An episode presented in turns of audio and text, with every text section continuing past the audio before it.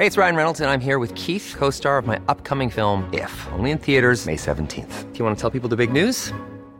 All right, I'll do it. Sign up now and you'll get unlimited for $15 a month in six months of Paramount Plus Essential Plan on us. Mintmobile.com slash switch. Upfront payment of $45 equivalent to $15 per month. Unlimited over 40 gigabytes per month. Face lower speeds. Videos at 480p. Active Mint customers by 531.24 get six months of Paramount Plus Essential Plan. Auto renews after six months. Offer ends May 31st, 2024. Separate Paramount Plus registration required. Terms and conditions apply if rated PG. Heraldo Podcast. Un lugar para tus oídos. Literal de Latin Literalis que se apega a su sentido exacto, porque nadie es literal y ninguna idea es estática, aquí lo cuestionamos todo. Literal es un proyecto original del Heraldo Podcast del Heraldo de México. Encuentra un nuevo capítulo cada semana y recuerda seguirnos en Spotify o en la plataforma de tu preferencia. Hoy le damos la bienvenida a Yolanda Segura, autora de Estancias que por ahora tienen luz y se abren hacia el paisaje. ¡Wow! Título. Yolanda, bienvenida. Hola, muchas gracias, Melissa. Estoy muy contenta de estar aquí con ustedes. Oye, no, ya era un pendiente que yo tenía, porque la verdad es que este libro me, llegó hace ya bastante tiempo y decía, no, tenemos que hacerlo, tenemos que hacerlo, y pues aquí estamos, ¿no? A mí me gustaría empezar con algo que dices en el, en el epílogo del libro, ¿no? Y hablas acerca de la pandemia, de esto de sostener, de que no pudimos sostenernos a nosotros mismos y, y, al final, pues la pandemia y todo esto fue una experiencia común, aunque cada quien la vivió desde su lado, ¿no? Así es un poco la poesía, ¿no? Eh, supongo que sí, aunque sin esa dosis traumática que tuvo la pandemia, ¿no? Es decir, bueno, bueno, depende, depende. Sí, sí, bueno, en general, en general creo que no llega a esos niveles, ¿no? Pero sí, creo que tienes razón en el asunto de eh, pensar que la poesía puede ser ese espacio de la experiencia común, de como de, de algo que habitamos muchas personas, es decir, quienes leemos eh, ciertos libros de poesía los habitamos en común y que es a partir de ese habitar en común que también se desarrollan experiencias singulares de lectura y de qué te resuena. Incluso creo que eh, es algo que cambia a partir del, del, tiempo, ¿no? O sea, lees un libro de poesía cuando tienes 20 años y luego lo lees cuando tienes 30 y la experiencia o lo que identificas o lo que te resuena más cambia completamente, ¿no? Creo que eso, eso pasa mucho y en el caso concreto de, de este libro en particular, a mí me implicó eh, un esfuerzo de eso, de, de, de, relectura, que es bien raro además releerse a una misma y, y encontrar ahí qué cosas resuenan más que, que en, el, en el primer momento de escritura. Claro, eh, vámonos un poquito por partes porque ya me abriste muchísimas ventanas. Y el primero es justo esto, ¿no? Donde yo te decía igual como de la pandemia, claro, sin el dramatismo, es que de repente cada uno piensa que, no sé, lo, lo viví eh, depresiva o no, al contrario, lo viví tal. O sea, bueno, puedes vivir cualquier cosa. Y cuando lo escribes, por ejemplo, en el caso del libro, pues eh, son experiencias íntimas o experiencias muy personales que de repente no sé qué tanto pensabas que alguien más puede decir, yo estoy en las mismas.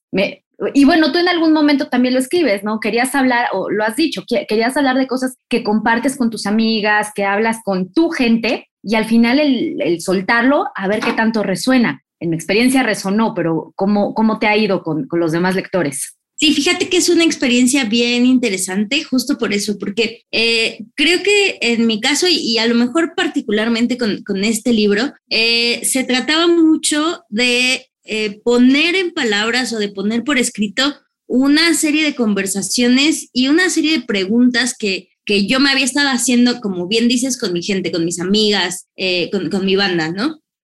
Y que creo que de pronto es, es bien sorprendente porque ya de entrada las conversaciones habilitan mucho eso, ¿no? O sea, creo que eh, una de mis actividades favoritas en la vida es platicar por justamente cómo podemos eh, darnos cuenta que eso que creemos que nada más nos pasa a nosotras y de pronto una, una tiende a, a, sentirse como única e irrepetible, ¿no? Pero cuando empiezas a platicar... Que sí, que sí, pero no, que sí, pero no. Y cuando empiezas a platicar con más gente, te das cuenta que estas experiencias son experiencias que pueden ser compartidas o que tienen matices, pero que en general eh, son bastante similares y creo que eso me, me, me, gustó mucho o me ha gustado mucho del proceso de, de, recepción del libro, ¿no? O sea, de, de, de decir, ah, claro, es que también esto me pasa a mí, o ah, es que a mí no me pasó esto, pero pensé en tal otra cosa, ¿no? Y creo que es ahí eh, donde, donde más me gusta como la, la posibilidad de que sea a partir de los poemas que podemos tener conversaciones. Y muchas de estas conversaciones son conversaciones incómodas, ¿no? Creo que eh, tenemos siempre la, como una de las asociaciones más fáciles es pensar que la poesía eh, trata de cosas cursis o trata de cosas como súper trascendentales y papá, pa, pa. Y a mí me gusta mucho esto de, de la posibilidad de la poesía de habilitar estas conversaciones incómodas, estas conversaciones que no nos gusta tener o, que, o, de temas con los que no nos sentimos cómodos en, en términos sociales. Eh, justo, y, entrando y regresando un poquito a lo que decías de leerte, leer poesía hace, bueno, un poema hace 20 años, a los 20 y luego otro a los 30, pero eh, enfocándome un poquito ahorita a lo que estás diciendo de la incomodidad que se puede generar. La, la poesía siempre ha ayudado, o sea, tenemos antecesoras, bueno, tienes antecesoras porque yo no escribo poesía, este, que han ayudado a reflejar eh, una perspectiva diferente del género, de lo femenino, del feminismo, etcétera. Este libro va por ahí, o sea, nos está diciendo cómo tú, Yolanda, eh, cuál es tu postura. Pero en el siglo XXI, ¿cuál es? O sea, en pleno 2022, estar eh, diciendo, esta es una postura, porque hasta me parece una postura política, sociopolítica. ¿Qué estamos diciendo ahorita desde la poesía en torno a esos temas? Pues es que creo que hay, hay mucho que decir al respecto y creo que, o sea, este libro en particular estaba pensado justo como un granito de arena y como también eh, eh, insistir en, en, ciertas cosas y, sobre todo como, como pensando en esta historia de, de, mujeres poetas y de poetas lesbianas, creo que para mí era bien importante eh, hacer como una especie de, de de revisión histórica sin que tuviera, digamos, los, los elementos del rigor de las investigaciones, no sé, académicas, ¿no? Que fuera una investigación que, que, que, tuviera más esta, esta idea de conectar puntos y de, y de hacer como una unión de, de elementos, pero me interesaba mucho hacer este rastreo de quiénes eh, poetas eh, fueron invisibilizadas o ciertos aspectos de sus vidas que fueron deliberadamente borrados por la crítica, por la academia, eh, incluso por alguna cierta comunidad de lectores, ¿no? Y creo que eso eh, me ayudó, por un lado, a darme cuenta que, digamos, en la historia, sé que suena una obviedad, pero en la historia siempre hemos existido, solo que no hay como una una línea, una genealogía trazada, porque es como si cada cada morra que se enfrenta a escribir tuviera que volver a construir la, la, historia, porque no hay registros, porque hay muchas cosas que con el paso del tiempo se borran, se ocultan, se esconden, ¿no? Hay un, eh, un libro que siempre, eh, siempre vuelvo a él, que se llama Cómo acabar con la escritura de las mujeres, y es de Joanna Ross, y justo lo, que, lo que ella dice, o, él lista una serie de procedimientos que, que se realizan eh, para borrar las escrituras de las mujeres, ¿no? Uno tiene que ver con negar la autoría, por ejemplo, o sea, como esta, esta famosa idea del, del autor anónimo, ¿no? Que muchas veces una de las hipótesis es que muchas muchos de estos autores anónimos en realidad eran mujeres, igual que en, en las artes plásticas también. En, en todo, exacto. Otra, de, otra, de, estas estrategias tiene que ver con, eh, digamos, analizar un, una obra eh, a partir de una parte nada más, es decir, eh, en lugar de ver el conjunto de obras, empezar a ver esas cosas que nos permiten encasillar ciertas escrituras, ¿no? otra es literalmente solo ni leerlas, ¿no? Y dejar que el, tiempo, digamos, haga su, haga su parte en ese borramiento.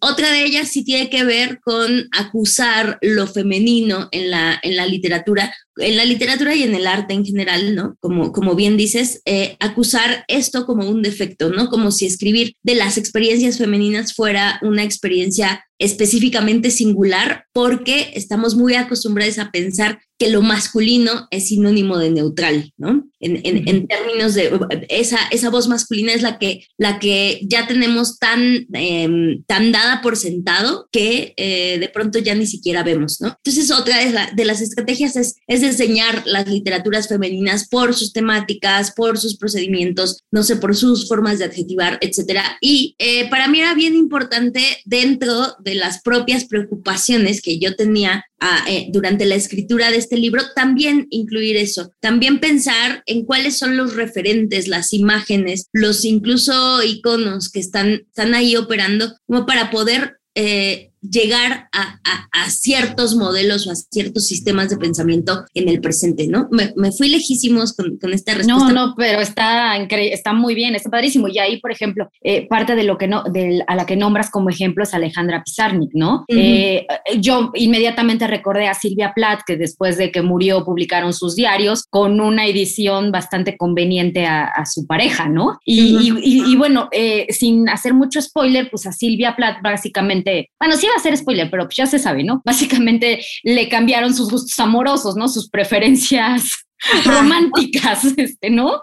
O sea, y justo y eso mismo le hicieron a Emily, a Emily Dickinson. Eso mismo, eh, estoy ahora leyendo a pedacitos los diarios de Susan Sontag y ahí, por ejemplo, es bien interesante porque el procedimiento es o sea, como el que el que compiló los diarios fue su hijo. Eh, en el prólogo dice algo como para mí fue muy complicado ver como todas estas desavenencias amorosas lésbicas de mi mamá, ¿no? No por no, no por un tema homofóbico, sino por pensar en el sufrimiento que eso le había generado en la vida, pero eh, su hijo ahí decidió respetarlo y, mostrarlo tal cual estaba. Que pues, si lo pensamos, creo que es el, gesto normal y no sé ni siquiera por qué nos tendríamos que preguntar si podemos intervenirlo, ¿no? Que es, es, lo, que, es lo que decimos, o sea, eso pasó con Pizarnik, pasó con Emily Dickinson, pasó con Silvia Plath, ¿no? Que es, es algo eh, que podría parecer un caso aislado. I'm Sandra. and I'm just the professional your small business was looking for. But you didn't hire me because you didn't use LinkedIn jobs. LinkedIn has professionals you can't find anywhere else, including those who aren't actively looking for a new job but might be open to the perfect role, like me. In a given month, over 70% of LinkedIn users don't visit other leading job sites. So if you're not looking on LinkedIn, you'll miss out on great candidates like Sandra. Start hiring professionals like a professional. Post your free job on linkedin.com/people today. Hey, it's Ryan Reynolds, and I'm here with Keith, co star of my upcoming film, If, only in theaters, May 17th. Do you want to tell people the big news? All right, I'll do it. Sign up now and you'll get unlimited for $15 a month in six months of Paramount Plus Essential Plan on us. Mintmobile.com slash switch. Upfront payment of $45 equivalent to $15 per month. Unlimited over 40 gigabytes per month. Face lower speeds. Videos at 480p. Active Mint customers by 531.24 get six months of Paramount Plus Essential Plan. Auto renews after six months. Offer ends May 31st, 2024. Separate Paramount Plus registration required. Terms and conditions apply if rated PG. O sea, podrían parecer casos aislados. Ahora tenemos tres aquí, no sabemos de cuáles otros podríamos hablar, ¿no? Eh, y aparte de eso, que parecen gestos muy pequeños, ¿no? O sea, en el caso de Pizarnik, casi, casi, casi que lo único que pasó fue sustituir un eh, artículo masculino, digo, femenino por un artículo masculino, ¿no? Parece que eso fue lo único, pero lo que implica en términos de representación y de borramiento me parece densísimo y me parece que es algo que tenemos que insistir y que ahora sí que desborrar, ¿no? Ah, bueno, si, si alguien quiere decir que existe el borrado de mujeres, ese sí es un borrado, no, no otros. Bueno, pero bueno, eso es otra cosa. ¿No? Oye, y, también hablando de eso, ¿no? De lo que tú dices que quieres hacer con, este libro, que es hablar de cosas que normalmente son eh, incómodas y que no deberían de serlo. Eh, también hablas, por ejemplo, de muchísimas eh, consignas, hablas del feminismo y a mí me llama mucho la atención esta sátira, porque es una sátira, ¿no, Yolanda? Del, del test de Kinsey, es el test de Kinsey, si no me equivoco, el que mide qué tan homosexual es una persona o no, que al final a mí me parece como, no sé, es que qué tan que, no, o sea, trato de buscar algo para compararlo, pero no, no se me ocurre. Este, ¿De dónde viene también este interés de, bueno, sí sé de dónde viene, pero cuéntame cómo te llevó el proceso de, escribir acerca de esto, de este test? Eh, sí, claro, es que eh, creo que tiene que ver, eh, para empezar, como, como con esto de las gradaciones, que si bien eh, ahora nos puede parecer muy chistoso, en su momento también fue una herramienta de visibilidad, ¿no? O sea, también fue una herramienta que sirvió eh, desde la psicología para despatologizar el, el, asunto homosexual, ¿no? Que eso me parece bien importante eh, como tenerlo, tenerlo en mente, ¿no? Sin embargo, ahora claro que nos podemos reír muchísimo de eso y creo que a mí lo que más me causa gracia de ese test es lo, lo que dice al final, o sea, es como si contestaste todas las preguntas y el resultado que te salió no te resulta satisfactorio, felicidades, tú estás bien y este test está mal, que es como, que es un poco el test anulándose a sí mismo en realidad, ¿no? Y eso me parece bien divertido y me parece también que es una de estas estrategias como mediante las cuales podemos al mismo tiempo que no eh, invisibilizar, también podemos eh, anunciar lo absurdo de ciertas categorías, ¿no? O lo absurdo de ciertos encasillamientos, que eso eh, creo que es algo que me, que, me, que me preocupaba en el libro y que a lo mejor en el presente me preocupa mucho más.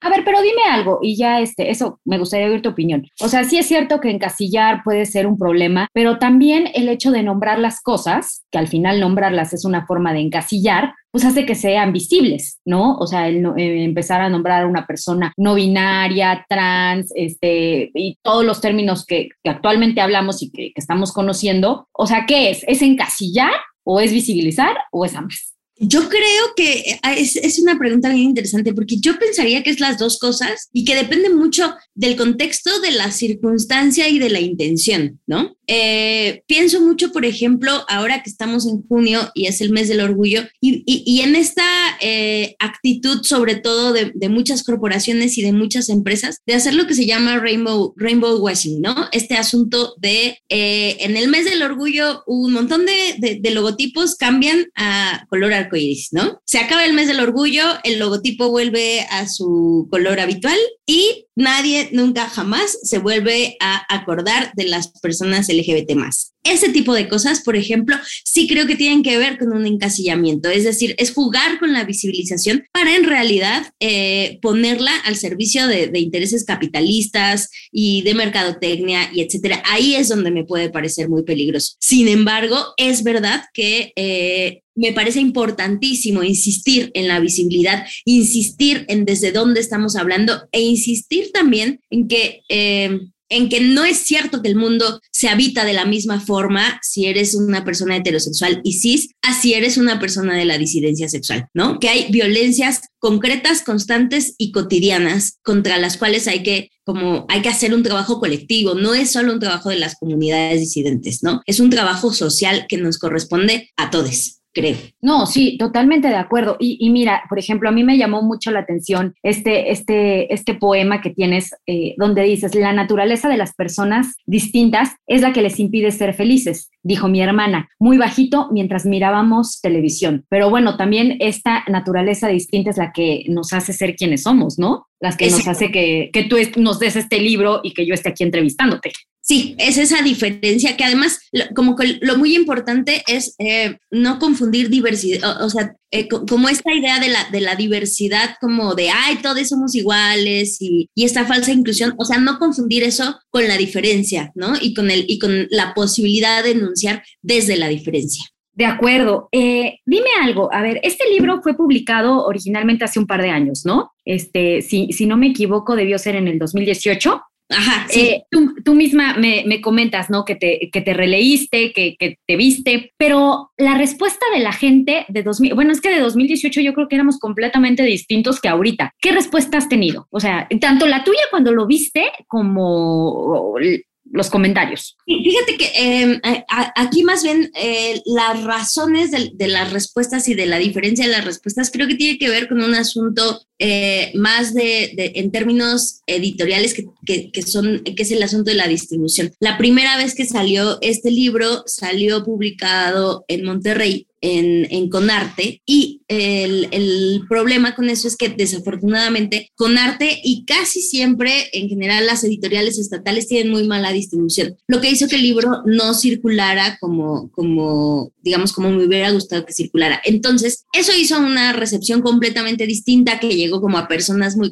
básicamente a quienes les pude regalar el libro fue a quienes les llegó, ¿no? Y eh, creo que ahora gracias a como, a como todo este aparato de, de, de difusión que que, tiene Nari Nari y que, y que tiene la editorial Palíndroma, eh, eso ha sido completamente distinto y sí me ha permitido, eh, afortunadamente, esto, tener conversaciones, eh, platicar con las compas, que haya morras que me dicen, ah, qué bueno que existe este libro porque a mí me hacía falta leer algo así, ¿no? Que, que creo que es, es, es, un poco, este libro responde a esa ausencia, ¿no? A como, a no encontrar yo misma un libro que hablara de este tipo de cosas eh, en mi contexto, en, eh, en, en, este país, digamos, en estos años, etcétera. Fue como, bueno, si no existe, vamos a intentar hacerlo. Por supuesto. Y bueno, ya casi para llegar al final, quisiera preguntarte algo que, que tú misma te preguntas. ¿Cómo abandonar las estructuras que duelen sin renunciar a la ternura? ¿Cómo reinventamos nuestros vínculos sin la obligatoriedad, obligatoriedad perdón, de la permanencia? Yolanda, ¿ya encontraste esas respuestas? No, pero para nada. Este, y creo que algo, que algo que me ha venido muy bien y que me ha dado cierta paz es saber que no las voy a encontrar o que voy a encontrar respuestas provisionales, ¿sabes? Que esta cosa que a lo mejor algo en lo que yo creo hoy fundamentalmente, quizá mañana no es tan tajante como, como lo pienso ahora. Y eso me parece que está muy bien porque significa que no estamos en, un contexto estable y que no estamos asumiendo que nuestra postura ante la realidad, ante el amor, ante los afectos, ante la vida, es una postura eh, inamovible y tajante, ¿no? Creo que eso, eso, eso lo prefiero mucho más, prefiero mucho más esa flexibilidad y ese derecho a, equivocarse y ese derecho a intentarlo que eh, la onda de que todo sea siempre igual. Totalmente, pero siempre desde la ternura, por favor, siempre. exacto, siempre desde la ternura y desde el cuidado. Exacto. Oye, Yolanda, este es un podcast de, libros y me gustaría mucho, ya, ya por acá nos hiciste esta recomendación de, libro de, invisibilizar mujeres, tengo que recordar el, nombre. El, eh, ¿Cómo, dije? Arroz de cómo acabar con la escritura de las mujeres. Ese, ese me lo quedo de tarea, pero no seas mala, danos otros dos o tres libros acerca de poesía. O sea, porque la verdad es que rara vez hablamos de poesía y la verdad le tenemos que entrar mucho más. Recomiéndanos a, a dos y tres. Eh, claro. Eh, pienso, por ejemplo, en Ivette Luna con comunidad terapéutica, que se va a reeditar prontamente, pero de todas formas se puede leer en internet. Eh, no ser la Power Ranger Rosa de Ana Clara Muro, que además fue la editora de, de este libro. Eh, de, estancias. Eh, eh, también diría Una ballena es un país de Isabel Zapata, que a lo mejor es mucho más conocido. Y bueno, siempre volver a, las de siempre, ¿no? Eh, Alejandra Pizarnik, Rosario Castellanos. Eh, hay una poeta argentina muy poco conocida, lesbiana también, eh, que me parece bien interesante, quizá un poco más difícil de conseguir en México, que se llama Susana Tenon y es de la misma generación de Alejandra Pizarnik. ella también creo que es alguien de, de las que tenemos que leer. ¿no? Perfecto. Y obviamente queda estancias que por ahora tiene luz y se abren hacia el paisaje de Yolanda Seguro, Segura, editada por Palíndroma, que nos está dando cosas bien padres este editorial, ¿eh? Entonces hay que, hay que seguir leyendo. Y Yolanda, si me permites, me gustaría eh, casi, casi que ahora sí cerrar con uno que me encantó. A las mujeres nos enseñaron a anteponer la felicidad ajena. Tu felicidad es mi felicidad. No, la tuya es la mía. No, la tuya. Pase usted después de usted. Así. Pero, pero no, ya no. Desde el cuidado ahora, ¿no? Sí. Oye, pues esto fue el Heraldo Podcast. Los invito a seguirnos cada, cada ocho días, que nos sigan en nuestras redes sociales, que estamos en Instagram y en TikTok. Y también estamos como el Heraldo de México en Facebook, Twitter y YouTube. Yolanda, ¿a ti cómo te encontramos? ¿Cómo, cómo hacemos contacto contigo? Claro, a mí me encuentran en Instagram como Yolanda Segura, en TikTok también uso poco, pero está, estoy. Y en Twitter como arroba. Perfecto, pues ahí te vamos leyendo también y yo soy arroba melisototota en todas las redes. Nos escuchamos la próxima. Yolanda, un placer. Muchas gracias, Melissa. Un gusto. Hey, it's Danny Pellegrino from Everything Iconic. Ready to upgrade your style game without blowing your budget? Check out Quince. They've got all the good stuff shirts and polos, activewear, and fine leather goods, all at 50 to 80% less than other high end brands. And the best part? They're all about safe, ethical, and responsible manufacturing. Get that luxury vibe without the luxury price tag. Hit up quince.com slash upgrade for free shipping and 365 day returns on your next order. That's quince.com slash upgrade.